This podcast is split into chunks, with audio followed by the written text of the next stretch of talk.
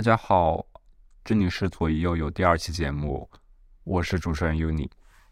啊，我是 Andy。去年戛纳电影节一种评审单元的奖项，最终花落卢卡斯·德霍特导演的《亲密》。这位导演是一位 LGBT 的人们，在最近也看了这位导演最开始的一部处女作，然后这部处女作当时也在戛纳大放异彩。电影名字叫《女孩》。那《女孩》这部电影讲了一个什么故事呢？我的理解是，《女孩》讲述的是一名。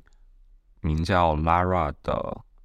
自我认知为女性的青少年，因为她才十五岁，然后她有一个追逐芭蕾、想成为优秀芭蕾舞者的梦想，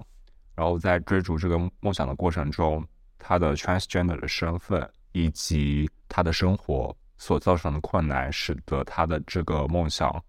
显得遥不可及。我想导演是在用这一部电影。来，让我们用另一个视角去看待和关注 transgender 的生活，以及我们能够学到什么。所以，Andy 看完这部电影，你觉得你大概是怎么看待这个电影的呢？嗯，看完这个电影，我最直观的感受是，我想起了我的一位 transgender 的朋友，因为他同样也是生转女生，啊，是我在纽约读研究生期间的室友。啊，我们最开始是怎么认识的呢？是当我在大三去啊新加坡交换的时候，然后当时我的这位朋友，嗯，暂且称她为 Rachel，她当时整个打扮还是偏呃有些中性化，但是总体来说，嗯，看起来感觉还是更偏男生一点。然后当时我们因为选了类似的课程，我们都是读数学统计专业。所以有类似的课程，然后会又住在同一栋宿舍楼，所以平常会有一些一起打桌游啊之类的，或者一起看综艺这样的联系。然后后来当我录取纽约之后，我发现他和我正好录取了同一个专业，然后就想当时正好找室友嘛，就觉得就是大家都本来就认识，然后就跟熟人租起房来就比较方便，然后就认识了他。认识他之后，跟他做室友，所以，但当时在纽约的时候，他已经是一个比起就是大三的时候，呃，形象上已经更加女性化了。我们刚开始会拍一组领英的 profile 照，用来作为我们投简历，然后就是领英上搜索的照片。当时我们在我们的公寓楼拍照片的时候，我们公寓楼有一个绿植，然后它旁边有一个类似假的水壶，然后他就拿着那个水壶往那个绿植上假装浇水。然后当时我看到那张照片以及他形象的时候，我就感觉完全是像一个女生。但总的来说，我觉得这部电影，嗯，这个女孩给我的感觉就和。我当时接触 Rachel 给我的感觉有点像，就是首先他们都是非常好的人，但是我总会觉得我和这个人之间会有一堵无形的墙架在那里。这个之后我们也可以聊一下，就是我总感觉没有办法完全能够 connect 到他，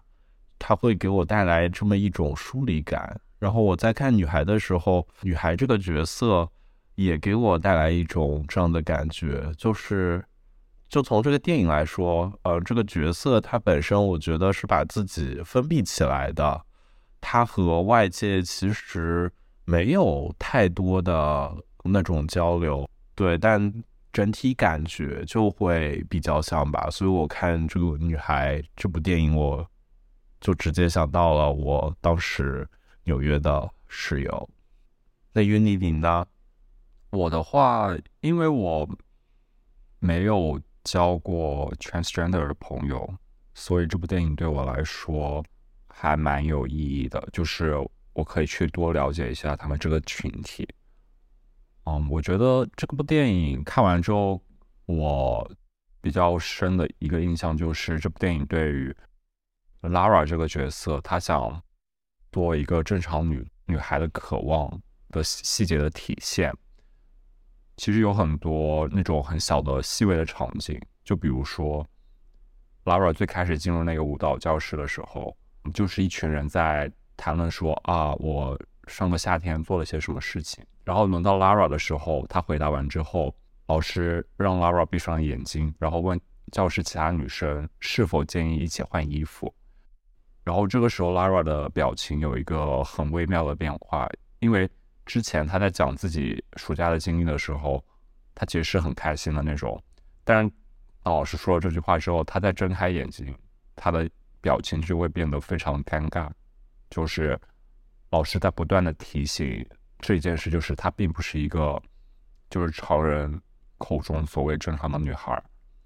然后还有一些其他的，就比如说 Lara 有个弟弟，然后那个弟弟是知道 Lara 的男生的名字的，就是 Lara 他作为男生是有另外一个名字的，但是 Lara 很讨厌这个名字，他就是。不喜欢别人叫他这个名字，然后有一次他弟就是不愿意换衣服，然后 Lara 就是要强行给他换衣服，然后他就他弟就被逼着就说啊，Stop Victor，就 Victor 就是 Lara 的本名，然后 Lara 瞬间变脸，就是变得非常的狂躁和生气。对，还有其他一些细节，就比如说他喜欢在自己的私密部位贴胶带，然后把自就是把自己的。作为男性的生殖器官给隐藏起来，然后贴胶带一直贴到发炎都不愿意撕下来，或者说他不愿意跟芭蕾舞室其他女生一起洗澡啊，再或者说他不停的进行绝食，然后来达到就是跟其他女生一样的纤细的身材。我觉得这些细节都体现说，他作为一个生下来生理上是男性，想要当一个正常女孩。他做出付出的这些努力和精力，都足以体现他他是多么的想当一个，就是跟其他一样啊女孩一样的正所谓正常的女孩。你觉得呢？就是你觉得还你有想到哪些细节，就是啊有体现这些地方吗？与你提到。说他其实有一个男孩的名字叫 Victor 的时候，我突然就马上看了一下，我发现还挺有意思的，因为这个男演员他本身的名字就叫 Victor，然后饰演这个女孩角色本身啊的演员也是一位生理性别为男性的演员，至于他是不是 transgender，我好像我不是很清楚，但他本身也是。学习舞蹈的，所以我觉得导演在这里用 Victor 还挺有意思的，有可能是让演员能够更带入他的角色。然后至于说体现她为女孩的一些细节，我觉得刚才啊，因为你讲了很多，然后开头其实也很明显，在电影开头的时候。Lara 她在做的一个动作就是把耳钉扎到自己的耳洞里去，当时给的表情也是一种，就是做这个动作很坚毅、很坚决的那种感觉，就是特别想用耳钉来彰显自己的一些身份和特质，女性气质。对对，就是彰显自己女性气质。我觉得说的特别对。有一点，我觉得其实这个这部电影有一个很戏剧化的转折，就是在电影后半部分的时候，嗯，就是 Lara 自宫了。我想真的我想探讨一下，就是导致 Lara 自宫的一些导火线，或者说一些细节的铺垫，你觉得有哪些呢？嗯，最直接的原因就是，嗯，在 Lara 自宫之前。啊，因为 transgender 这个群体，他们啊要进行变性手术的话，欧欧美或者中国一般的流程都是得嗯看心理医生，然后啊心理医生确定你是真的想要转成呃另外一个性别的时候，在他们的批准之下，你才可以进行变性手术。在 Lara 自宫之前，有一段他和他的主治医生。呃，之间的对话，然后当时 Lara 为了练习芭蕾，以及在练习芭蕾的过程中不凸显自己的下体，就是把自己的下体遮掩，当时做了非常多的努力和尝试，但是这些努力和尝试最终让他的身体变得非常虚弱，所以他的医生当时和他说：“啊，鉴于你现在身体的情况，啊，我们不推荐对你进现在进行变性手术。”而那时其实按照如果身体一切照常情况下，那时候 Lara 其实本身是可以进行，啊，差不多到就是可以进行变性手术的时候了。所以，如果医生当时跟他这么说之后，让他身体再恢复稳定，他要再进行变，就是按正常的方式再通过医生的批准进行变性手术的话，要至少再隔上几个月。但是他本身，我觉得是已经有一些迫不及待，想要想要把下下体给割掉。所以我觉得最直接的导火索是这样，然后同时我对他最后自宫的理解是，因为他自宫前其实也打打好电话，让准备让人过来救他嘛，所以他知道这靠他自己自宫是肯定不可能成功的，他就是想通过自宫的这种方式来。被迫让医生帮助他完成变性手术，而最终电影的结局也证实了他通过这种方式成功的变成了啊，成功的完成了变性的这么一个过程，提前完成了手术，变成了想要的生理性别上的女性。所以，我觉得最直接的导火索。我的理解就是，她想要非常快的完成变性手术，所以通过自宫这个方式，相当于胁迫，也不叫胁迫，就是来让医生被迫完成这一工作。嗯，我觉得你说的有一定道理，就是我觉得激激素药的停用是相当于压压死骆驼的最后一根稻草，就是让 Lara 下定决心说我要自己完成。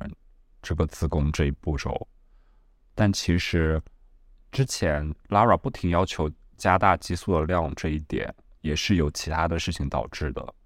就比如说，你还记得，嗯，就是芭蕾舞教室那群女生邀请 Lara 去，呃，其中一个女生家玩，然后在夜晚的时候，那群女生要求 Lara 把裤子脱下来，然后他们给的理由是：你都看过我们的裸体了，为什么不能看你的裸体？就是他们明明知道这这其实是一件很刻薄的事情，然后但是他们还是这样做了。然后 Lara 也挣扎了很久之后，也还是把裤子脱下来让他们看了。我觉得这是让他羞耻心那个程度急剧加深的一个事件，以及嗯，就最后因为他不停的节食，然后在能够表演前的排练的那一天晕倒了。导致他最后没有能够成功的参与芭蕾舞的演出，到最后在演出的那天，他只能坐在台下看他的那些同学在台上就不停的旋转跳跃，然后就是演出很精彩，然后博得所有观众的热烈的掌声。我觉得那那件事也是不停在刺激着他，就是他可能会想说啊，如果我能够完早点完成。我身体的转变就好了，那说不定站在台上那群人当中也有我一个。嗯，对，我觉得这两件事是比较重要的，导致他想要不停的加大激素的量，然后因为这个激素药的停用，而激发他最终想要导致子宫的或者说产生子宫的想法的这一个完整的一条铺垫的线，你觉得呢？或者说你觉得还有其他的细节啊又被遗漏了吗？对，我同意。就是后半段，其实就刚才提到的，在女呃，另外他的嗯芭蕾舞班同学生日派对上的那个时间，一定要他展露出他的下体。其实这件事对他影响很深，因为他本来当时就。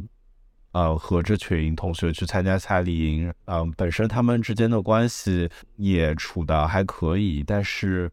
所有女孩这种要求，以及他在别人生日上有点类似被道德绑架的这种感觉之后，他当时做出的即刻的反应是，当他展示完后，那些芭蕾舞班的同学，嗯，就是看了后也觉得啊，没有什么，然后嗯，就是有种不欢而而散的感觉，大家又各自去干各自的事，继续自己啊，继续生日派对去了。但其实 Lara 内心受到了非常大的伤害，因为这本身就是她最羞耻的部位，而以及这也是一个人非常隐私的部位，而要求公众展示自己非常隐私并且羞耻的部位，就。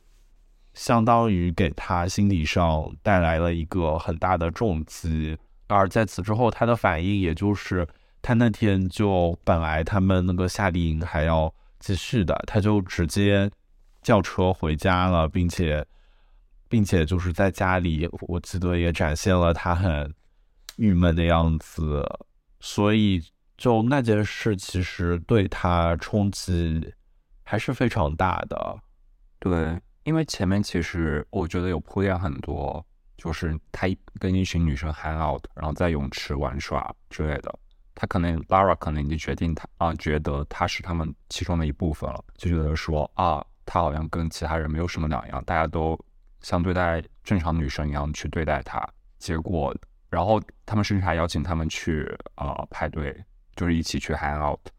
结果就是在派对上面要求。他脱裤子露下体这件事，就让他更深刻的意识到，就是他们从来都没有把他把他当做一个正常的女生看待。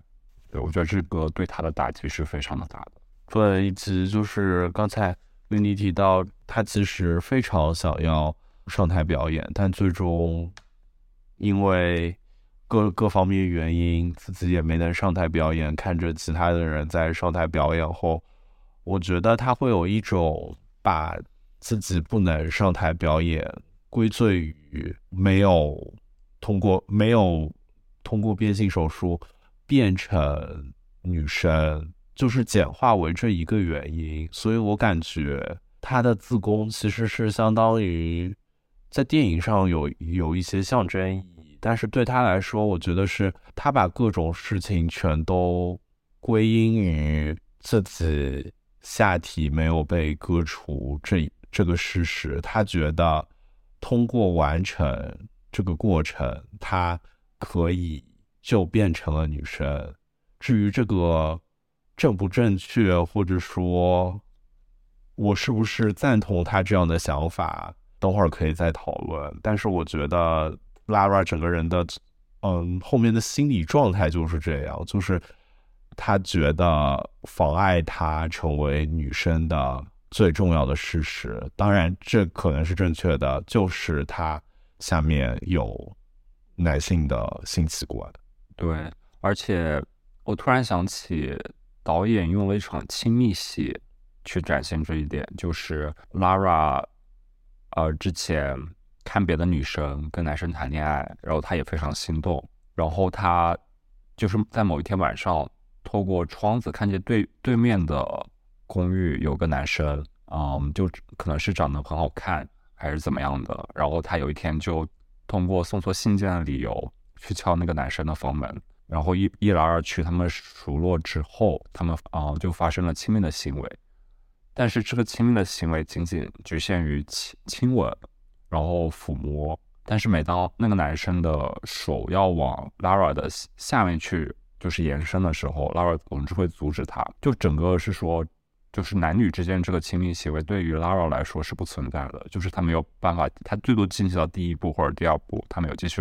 没有办法继续往下进行。对我觉得这可能也是就加重他对于说自宫的这个决定啊的心理变化的一部分原因吧。对，好，在他呃进入那个男生房后，其实最后 Lara 是。对，因为他不能让男生看到他整个身体的构造，但是同时他又很想和男生发生一些性上面的关系。最终，他是以口交的方式帮这个男生完成了喷射的过程。但他本身也会发现，其实由于他身体上的这这个特征，他没有办法和自己喜欢的男生，以及这个男生一定是。至少对 Lara 也是有感觉的，所以才会邀邀请 Lara 进屋坐坐。他会发现，他如果没有办法完成变性手术的话，他也没有办法和人和男生发生恋爱关系，所以他会觉得下面的部分就是他阻碍。通过那场戏也反映了，就是他从他和这个男生的无法完完成正常的性行为，让让 Lara 也对自己的身体感到羞耻。对，我觉得是有这层意思的。而且我很佩服导演的是，所有的这些细节展现，他有个很巧妙的平衡的把握，就是说他没有很戏剧化的去展现这些戏冲突，他所有的至少电影前半段的戏都是啊像展现生活那样去展现 Lara 作为一个十五岁的女孩，transgender 的女孩，她在舞蹈班以及在平常生活当中。的点点滴滴，这些就好像说，这些她所遇到的困难，都是她日常生活当中的一部分，就是与他不可分割的。对他来说，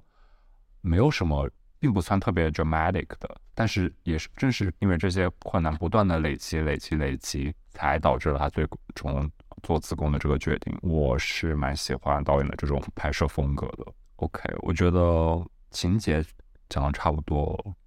其实我有一个点我很想讲，但是我觉得你可能不会赞同，就是我觉得父亲这个角色，他其实导演或多或少的有在展现，就是有在显示说父亲这个角色他有一点点，还是有一点点男性凝视在上面的，你觉得呢？我自己没有这种感觉，因为我自己对这部电影的感觉是，感觉更注重于女孩她自身与自己内心斗争的这么一个过程。因为欧洲相对来说本身环境就是一个比较开放的环境，所以整体我觉得他的父亲是想要帮助 Lara 的。所以在 Lara 有一天晚上特别情绪郁闷的时候，他跑到他父亲的床边，然后想和父亲一起睡。然后父亲也理解啊，Lara 当时心情非常糟糕，也会想方设法的去安慰 Lara。就是其实，以及父亲一直在和 Lara 说：“你有什么问题，你一定要告诉我。”一直问 Lara 类似 “How are you” 的问题，但每次 Lara 给他的回应就是 “I'm good”。然后他父亲觉得就不可能，就 “You are not good. You do not need to show that you are good.” 然后他父亲就会一直问他，然后这也会让 Lara 很烦，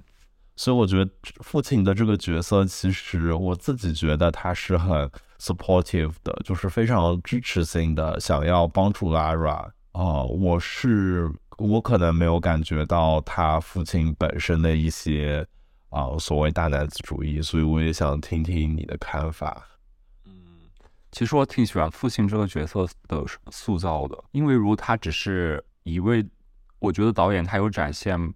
这个父亲不完美的一面。就如果他只他展现的是一个非常完美的父亲，我觉得这个形象非常的无聊。他可能只是作为一个呃配角或者说辅助角色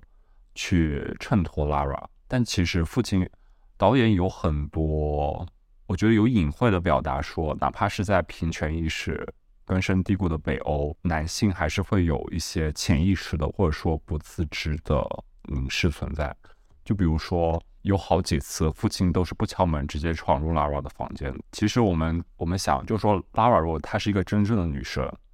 然后他已经十五岁了，已经早就已经到性成熟或者说性发育开始的年纪了。哦，父亲这个角色还有可能说不敲门就进入他女儿的房间吗？我觉得有没有可能，导演是在用这好几个这个重复的情节去表达，或者说展示，说父亲可能已经习惯了他是男孩的这样这样一个形象，就是他一时间，或者说他还没有从心底真正的去接受 Lara，她是一个女孩，或者说把她当一个女孩，真正的女孩那样去看待。所有的对于 Lara 的一些支持啊，或者说包容。可能只是出于她很爱 Lara，但是并没有代表说她是完完全完完整整的接受 Lara 作为一个女孩的存在。他只是爱他，因为他是他的海，所以他可以嗯包容他所有的一切，支持他所有的决定。但是嗯，可能有一层有一层他不自知的男性意识存在吧，就是让他没有办法真正去接受 Lara 是女孩的这个事实，以及。我觉得你刚刚有谈到就是沟通的这个问题，就是 Lara 在自我封闭，就是父亲每次问 How are you，他都说啊 I'm good 之类的。但其实有一场戏，就是 Lara 跟父亲有一场争吵，就是说说啊你每次都问我 How are you，How are you，呃这有什么意义呢？就是你真的帮得到我吗？然后父亲就也有点生气，他说就是我觉得你其实实际上过得并不好，所以我才每次问你 How are you，但是你都没有真正的告诉我。然后我以为那场戏可能是他们父女真正沟通的开始，但其实你再仔细回看那场戏，他并没有，并没有什么实质性的结果。父亲只是说了一句：“啊，你可能都没有意识到你有多勇敢，或者说你对于其他的跟你有类似经历的人是多么大的一个鼓舞，你是他们的 role model 这样的。”但我觉得这些话对于那个时候的 Lara 来说，并就是根本什么意义都没有，因为他根本不在意别人，他只在意他自己。他到就是那场爆发争吵爆发之后，父亲可能都没有真正意识到 Lara 他所面临的真正的问题是什么。就是 Lara 可能有在那个瞬间，他可能有真的想坐下来好好的跟啊父亲去谈，说啊我面临到了什么问题，我现在正在经历什么。啊，我是什么样的想法？但是父亲就是一直就是一味的鼓励他吧，就是想让他作为说其他，让他作为其他人的榜样，然后一直这样去坚持下去。我觉得这有可能只是双方双方单方面沟通，就是沟通的频道不在一个维度上的一个表现吧。然后还有包括一场，就是 Lara 想出门，因为他已经绝食很久了，或者说很累了。然后父亲察觉到这一点，就是把门锁了，不让他出门。然后 Lara 就一个劲的想出去，然后他们就有肢体上的冲突，不知道你还记不记得？然后最后这个事情事件的解决是 Lara 没有办法，他的力量就是比不过他父亲，父亲还是靠力量取胜的。父亲靠力量取取胜这一点，我觉得还是很父权的那一套，就是他并没有尝试说，就是并没有把主动权交给 Lara，说 Lara 让自己去做选择，他可能就是给他很多。理由啊，什么就是为什么？我觉得，我觉得你不要出门比较好啊，什么对你的身体健康什么不太好啊之类的，就是他肯定有出这些理由给 Lara，但是他们最终之间这个争吵的最终解决方式是通过父亲的力量的压制去取胜的。我觉得这是很体现父权的一点。所以我的整体感觉是，导演他呈现的这个父亲其实本身是一个非常好的父亲了，就是他已经接受了 Lara 的一切，他鼓励 Lara，他一直。跟 Lara 站在一起，但是导演他并没有想呈现一个完美的父亲，他可能是想呈现说，哪怕是在北欧这样一个社会下，男性还有什么可以值得去反思的地方，这是我的理解。其实挺同意你刚才说的几点的，我觉得他呈现的父亲的形象是一个真实的父亲的形象，并且你说这个父亲所谓的出发点，他基本都是好的，但是至于他。具体做事的方式，以及他有一些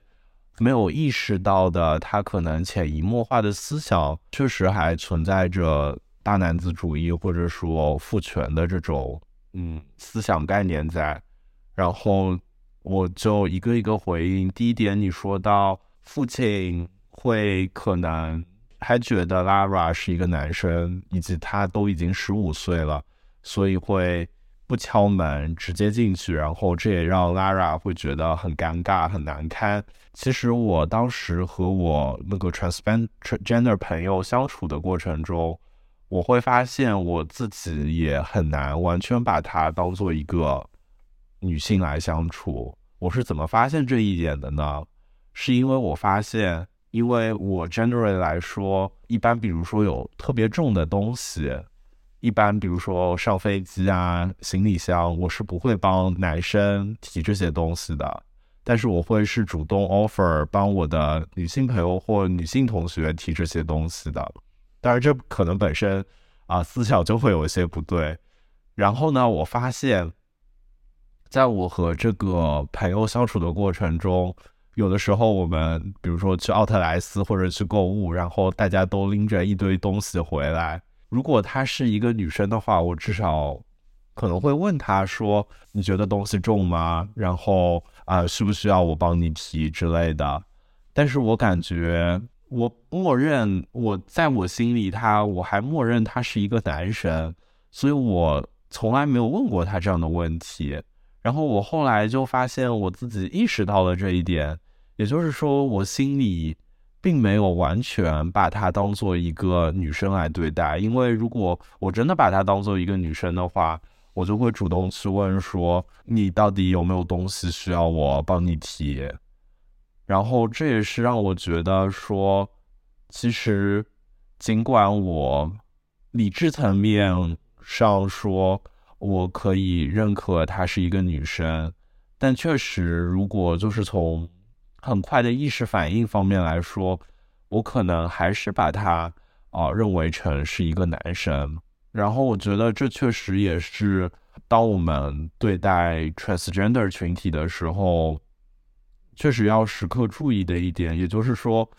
啊，我们可能现在平权意识很很流行，所以我们会理论上认为，哎，呃，你是比如说男转女，那我就把你认为成女生。但是当我们实际在待人接物，或者说真正看待他的时候，其实也需要反思一下，我们是不是。嗯，真的把她当做一个所谓的女生来看待，我觉得，对，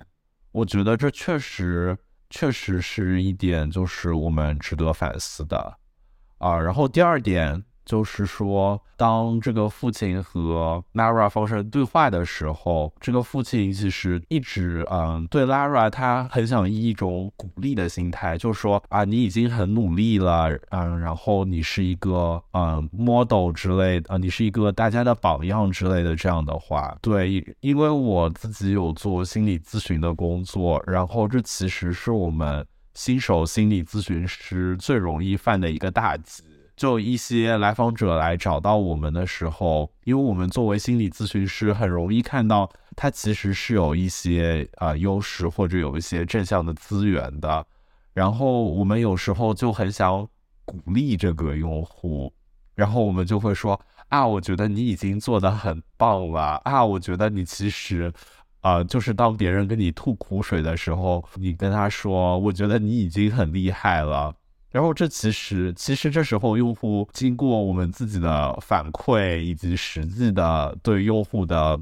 观察，发现这其实是完全反向作用。就是用户会觉得我已经这么糟糕了，你为什么还说我做的很好？对。而在这种时候，其实啊，我们说对用户做的就是我们应该更多的共情他，就是说啊，你现在真的很难。就是如果换做他父亲对 Lara 的话，那就应该是嗯跟 Lara 说啊，我知道嗯现在这些肯定都很不容易，你可以啊具体说说吗？就是这样之类的，而不是一味的说啊，我觉得你现在已经做的很棒了。这其实最终的结果上只会把别人和你越推越远。而其实，我觉得这也不能算是这个父亲本身的错，因为我觉得大嗯，在大家安慰人的过程中，确实大家都很容易犯这个错误，就是会想一味的鼓励他。但其实，如果那个你想安慰的人，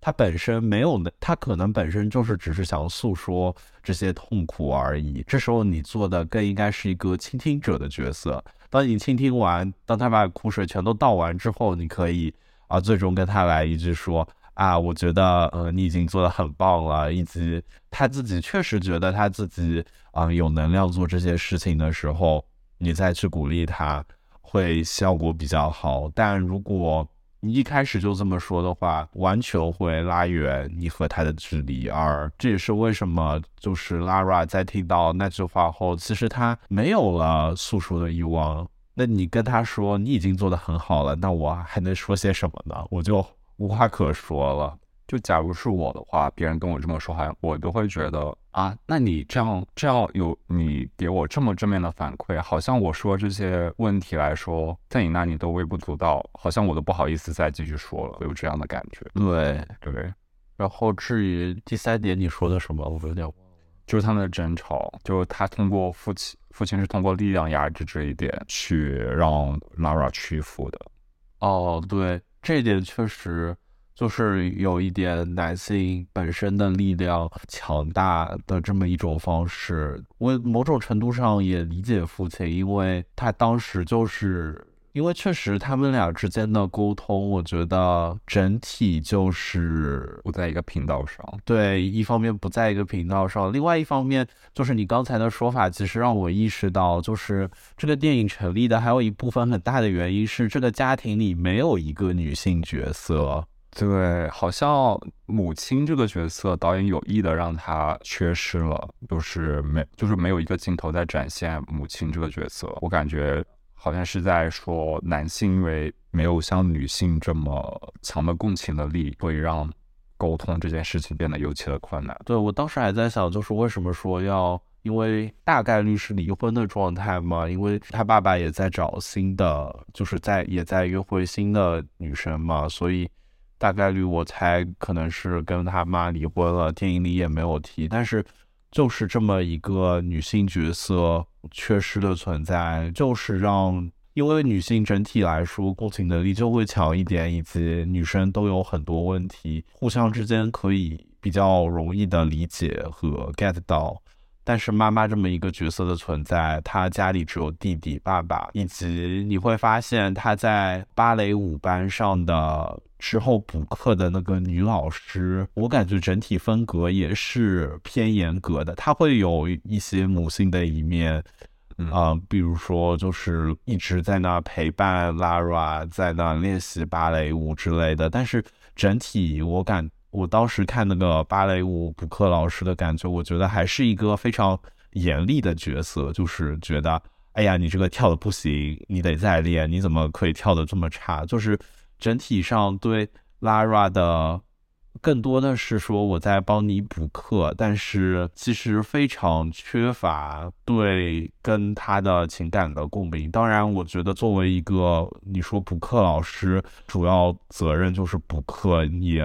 没有什么问题，但是在整体这么一一份女性力量缺失啊，女性气质缺失的这么一个环境下，以及当你被芭蕾舞班的女生认为不那么女生的时候，我感觉确实 transgender 就是处于一个非常。尴尬的境地，对，可能就是女性对他的理解这一点的缺失，使得他最后啊自宫的这个行为的合理性又更加增加了一些，就是可能可能会有我们可能会觉得说啊，如果。母亲这个角色，她存在的话，是不是她就不会这样？是不是她可能就对自我会的和解有更多的可能性？我觉得这是导演比较留白的一点吧。对于这部电影，你还有别的想说的吗？或者说，你觉得它有什么优缺点？呃，缺点的话，第一点是，我觉得他是想展现 transgender 人士的痛苦，但我其实不是很喜欢他自宫的这个结局，因为我觉得这部电影其实是会。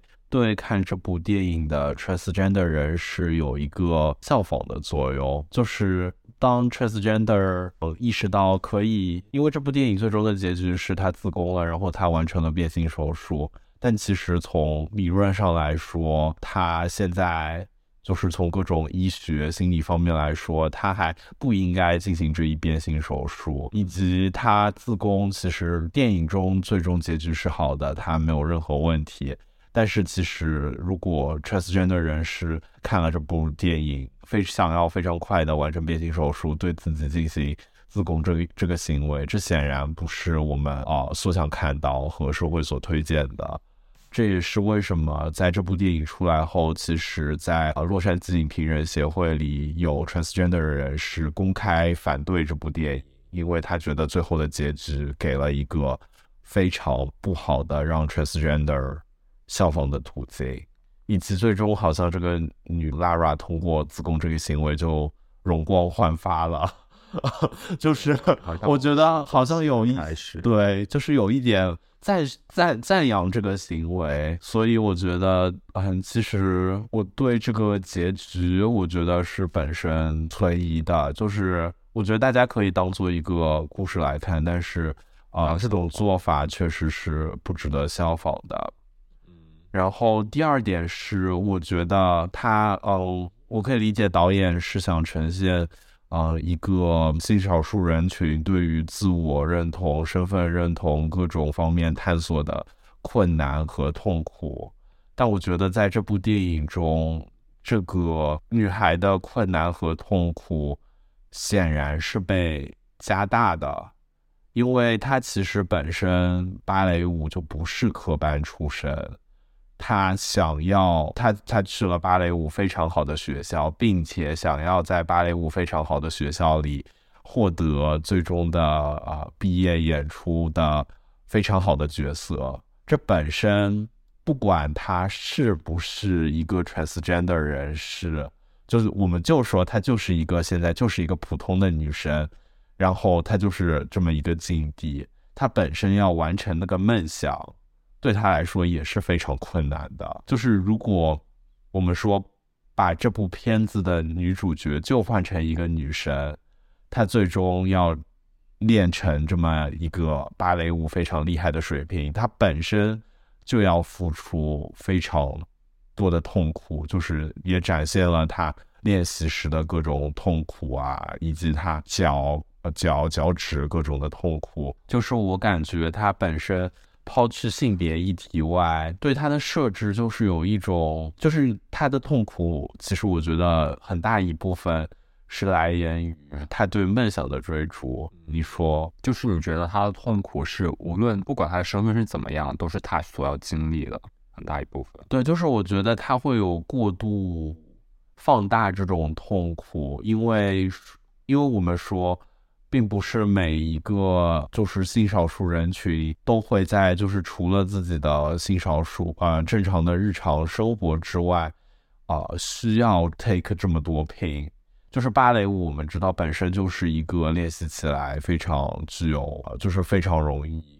展现就是痛苦的这么一个职业，或者说呃或者说梦想，以及它的起点确实本身就。不是科班出身，就起点本身就是低的。抛去他的性别来说，他要完成这个梦想，本身他要付出的努力就是非常非常多的。所以我感觉，如果去除性别因素的话，我我可我自己的理解是，这就是一部啊青少年的追梦片。但他追的这个梦本身就非常，就是算是比较宏大的，然后所以这本身就会产生一些痛苦。而这部分痛苦和他性少数啊人士呃身份的认同，以及对于身体的各种方面的痛苦叠加在一起，就是你会觉得看这部电影非常非常痛，导致他最终要自宫。但我觉得，就是因为他本身在日常生活中给他自己设置的目标也是非常高的。这当然我们可以在意说是。啊，因为他想变成女生，所以本身对自己有一种比较高的要求，还是说就是这个导演就是这么设置的？就整体我会觉得这个痛苦是放大翻倍的，而本身性少数人群，我不是想忽视性少数人群的痛苦。但是我是觉得说还是不是很接地气，我可能有点不同的意见。我觉得导演其实想展示是他本不用这么痛苦，就是他其实是一个有天赋的人，就是包括教他给他额外补习的老师也说他是有天赋的，包括他们他啊经过了试用期，然后负责录取的老师说，他说很明显你是有天赋的，所以我我允许你通过试用期的考核，然后。你可以继续待到我们的啊，我们这个班的年，所以就是导演给他了这样一个设定，就是说他是一个有天赋的学生。如果他本身就是女生的话，是不是很有可能他就可以拿到这个舞蹈班一个表演的一个很好的一个角色？包括你说的他经历的那些，比如说脚趾的痛苦，是其他女生并不会经历的。他是一个男生的脚，但是他为了要跳女性的芭蕾，所以他把自己的脚绑得很紧。就是让他脚的大小跟其他女生大小差不多，所以他的脚才经常流血呀，经常很痛。这些是其他女生不需要经历的，嗯，而且导演其实有在，我觉得有在暗暗对比，就是说其他女性的顺利，就是练习舞蹈时候的轻松，以及她的艰难。我并不是说大家都没有汗水啊，就是没有经历过辛苦就可以达到现在的水，只是说其他女生就是很可以很轻易的旋转跳跃，就做很基础的步伐，可是他却要就是狠狠的裹紧她的脚趾，裹到出血，然后去。做一个其他女生很基础的一个动作，对，其实我想说的是，他的确是比其他人有经历更多的痛苦啊。我其实赞同你说，就是无论他是不是 transgender，其实他要拿到舞就是芭蕾舞团的一个好的角色，本身是就是很辛苦的。但是就是如果他没有生错性别的话，作他作为一个有天赋的人，是不是本身不需要经历那么多的痛苦？已经包括旁人对他与对他这个身份的不尊重，或者说异样的眼光，这一点他也不需要再经历，你觉得呢？对，确实，就是你这么一说，就是他作为一个。呃，生理性别为男生，呃，整体还没有做变性手术之前，这个身体都是偏男生的构造来说，又想跳女性的芭蕾，本身就要比女生跳女性的芭蕾有着更加强烈的痛苦。对这点我是同意的，也就是说，在这点上，确实你作为一个性少数人群，啊，本身就要承载更多的。对，不过我我同意，就是自宫这一点有点太狗血了。可能是没有必要，因为我很喜欢电影前面的部分，就是很生活化的细节，去很细微的展现人物的痛苦。它并不跳脱，但是又非常的细微，就是感觉可以慢慢的渗入到你的心里的那种感觉。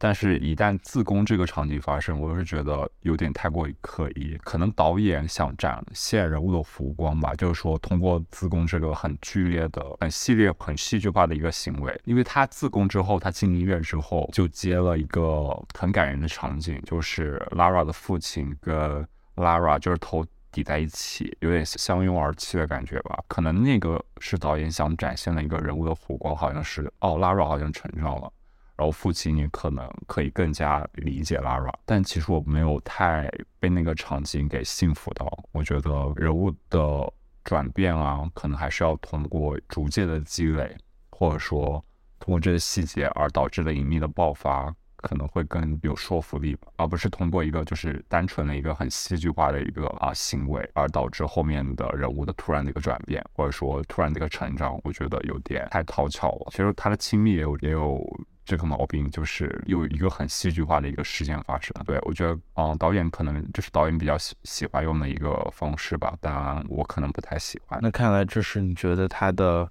一个缺点之一。那你觉得他除此之外还有什么其他的缺点吗？还有一点可能是我有点想看到 Lara 对自我和解，电影好像没有太表现出来，因为其实从他自宫到最后电影结束的时间非常短。我可能想看更多，就是他自宫之后，他那个时候的他对于自我是怎样的一种看待？他真的有变得更加的接受自我吗？还是说他还是在被同样的问题困扰？对这些比较好奇，但是导演并没有拍出来。对，所以我觉得是比较遗憾的一个点吧。你呢？其实我很好奇。你对 Lara 这个角色，你本身是怎么看的呢？我可以理解 Lara，因为就是其实导演前面所有的生活的日常都可以让我逐渐的更加了解他，就是他这个人是怎么样的。他为什么会这样？可能就是最后除了自宫这一点，但是我可以理解是他在自宫之前，他的所有的情绪已经达到顶点了。但是他这个顶点有没有足够到可以积累到让他有勇气去自宫呢？这点我觉得值得商榷。我觉得他是一个，因为他才十五岁，就是他很容易陷入极端，他很容易把所有的他所经历的痛苦啊。或者说波折或者矛盾去归因到某一个事他可以掌握的事情上面，然后他觉得哦，我就需要把这个东西给去掉，这样我的生活就会变好。整体来说，他是一不能说可怜吧，但是是一个能够让人共情和理解的角色，是一个人物丰满的角色。对，就是。你刚才最后说到他把所有原因都归结为他像下面还有一个东西的时候，其实我就很想说，就是我之前跟你说再见爱人的比喻，就是再见爱人爱二里艾薇和 Lisa 艾薇离婚的原因，就把所有所有原因归结到 Lisa 爱打麻将。就是我觉得这是一个对事物非常简单化的认识。当然，其实我自己不是就是 transgender 群体，所以我觉得也不能为 transgender 群体发言。我知道他们本身的身体构造和他们所想要的性别本身不一样，一定会给他们造成非常多的困扰，以及社会上不一样的眼光。但是我看，但是我一直想的是，是不是说，就是我们只要完成了这么，我相信变性手术对于性少数群体，啊啊，不是对于 transgender 人士都是非常重要并且有必要的，这点。我呃承认，但是我在想，是不是就是我在想，如何在这个过渡期，就是在没进行变性手术之前，我我们嗯，就是作为 transgender 人士，也可以很好的看待自己，因为我觉得在整部电影中，Lara 这个角色，就是整体对于她的下体就是一个非常羞耻。我们前面也讲到，就是啊，不管是和其他。男生，呃，就是想发生关系的时候没有办法进行，以及被周边的女同学强行展示她的下体。我觉得 Lara 就是，我也可以理解，就是作为在这么一个年纪的角色，十五岁的这么一个年纪，很容易把所有的原因都也不叫就是简单，就是可能偏向于归因为。啊，自己的下体，但是我在想，有没有这么一种可能性，是说我告诉自己，即使我现在的身体不是哦，完全是女性的构造，但是我就是女性这么一个身份。然后我看整部电影中，啊，我最开始提到说，我觉得他会给我一种我当时室友 Rachel 带给我一样的疏离感。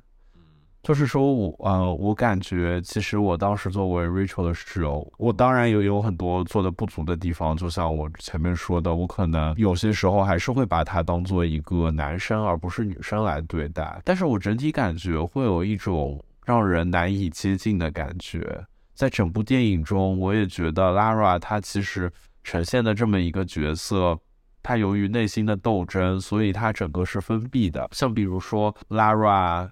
嗯，在和就是电影里拍到几处，就是 Lara 的父亲请一些邻居啊朋友来家里做客的场景，然后当时感觉 Lara 就是完全是一个很有礼貌的这么一个样子，然后邻居对他也是说。一些比较客套的话，然后他也会客套的话，就要不他就是在厨房做饭。就是我觉得整体来说，Lara 这么一个角色，他没有他以及之前说提到他和他父亲其实也没有很好的沟通。就是我觉得固然就是其他人的看法非常重要，但是我觉得就从。Lara 这个角度来说，就是从 Lara 个人来说，我觉得是不是他自己也可以做出一些沟通的尝试？有没有可能是他一方面很想让别人理解他，但另一方面？他又觉得说别人注定没有办法理解，对，就是我觉得就是确实就是我觉得一方面他可能会觉得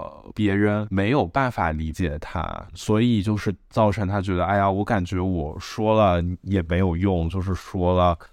也不能理解，但是我觉得本身，但我自己有时候也会有这样的想法，就是说，啊，我感觉就反正说了，别人可能也不会理解我，别人本身和我的价值观也不一样之类的，所以我就会没有表达的想法。但事实上，我发现，我感觉这句话本身就是会有会有问题的。我觉得重要的是，你诉说的人，他一方，嗯。他不一定有理解你的能力，但是他有没有理解你的意愿？就是我觉得至少从父亲的这个角色来说，他是有非常强的理解 Lara 的意愿的。就先不说他啊那套，比如说嗯大男子主义的思想啊，能不能完全理解他？但是我觉得重要的是。有理解的意愿，以及其实当你自我封闭的时候，你其实就是很容易走极端。就是我觉得其实最后自宫的这么一个决定，也是是说，就是我发现，就是周围的人都没有办法理解我，就是有这么一种痛苦造成的。我觉得你说的很好。还有一点是，导演有或多或少，我不知道是无意还是说他是有意的，在回答如何让我们应该如何使自己变得自信。因为 Lara 她整体是一个非常自卑的角色，我觉得导演可能有无意间表达说。教育其实是非常重要，因为之前不是有提过，就是在课堂上，那个老师让 Lara 闭上眼睛，然后问其他女生说：“你是否建议 Lara 跟你们一起？”在更衣室换衣服，我觉得这一点从根本上来说就不应该做这件事。他因为他作为一个老师的角色，他不应该让 Lara 感觉到说他跟其他人是不一样的，他应该让他感觉到他是被接受的、被包容的，他跟别人是平等。我觉得可能还是在教育，就是从教育上来说，Lara 受到教育应该让他足够有足够的自信，去很自然的接受他这个身体，说我是女生。但是我不需要心急，我不觉得这有什么需要心急的。哪怕啊，我现在的这副身体跟我想的不一样，但我足够自信，我我确信我有足够的时间去慢慢的改变它，这是一点。我觉得另一点是教育应该对其他人说，就教育其他人去平等的看待 Lara，因为如果他教育真的有做到这一点的话，他们就不会在派对上让 Lara 去脱裤子看他的下体。对我觉得教育可能是导演有。比较简短的提一下吧，就是说教育应该就是对于 Lara 本身，应该让他觉得自信，然后让教育别人去更加平等的看待 Lara。对，确实。然后我还想说的一个点是，就是其实后来我那个 transgender 的室友，因为在整部电影中你会发现就只有 Lara 一个 transgender 嘛，他的整个 support system 就他的父亲或者周围的环境什么也没能给到他。很好的 support，然后我当时 transgender 室友就是，当然跟我们就是这些朋友也都很好，但其实后来我觉得他就是非常变得心情变得更好的一个方面是他在。啊，我们学校找到了另外一个 transgender 的朋友，然后他们其实因为都有相同的经历，所以就非常聊得来，并且也成了非常好的啊朋友，甚至短暂的成为了伴侣。所以我觉得有一个，当你觉得可能周围人都不能理解你的时候，或者说你是少数群体的时候，其实社会中可能还是会存在一些和你一样的少数群体的。那如果少数群体都聚在一起的话，那其实也不是一个少数群体，或者说你只要可以找到那么一两个嗯跟你类似的人，其实你本身大家都互相能理解互相的问题，也许就不会那么容易做出非常极端的行为。所以我觉得就是像这种呃 peer support group 也是非常重要的，因为。至少你可以期待对方和你有一样的问题，他可以理解你，你也不需要跟别人沟通非常多，然后以及像试图向他解释，别人也可能不理解。就比如戒酒也有 AA，就是一群就是对个人聚在一起讲述自己的经历。对，所以我觉得都是 Lara。其实如果有这么一个所谓的 peer support group 在那边支持他的话，那他相对来说。也肯定会好一些，对。但我知道整个就是整个过程中，就是我觉得我十五岁的时候，我自己肯定也不能做到我说我所说的这些。这对于一个十五岁的人来说，以及经历这么多各种变化的人来说，确实是一个非常大的困难和挑战。觉得说的有道理。好呀，我觉得差不多了吧。我感觉我们也说了很多今天。嗯，好的。那就这样吧，那我们下期节目再见。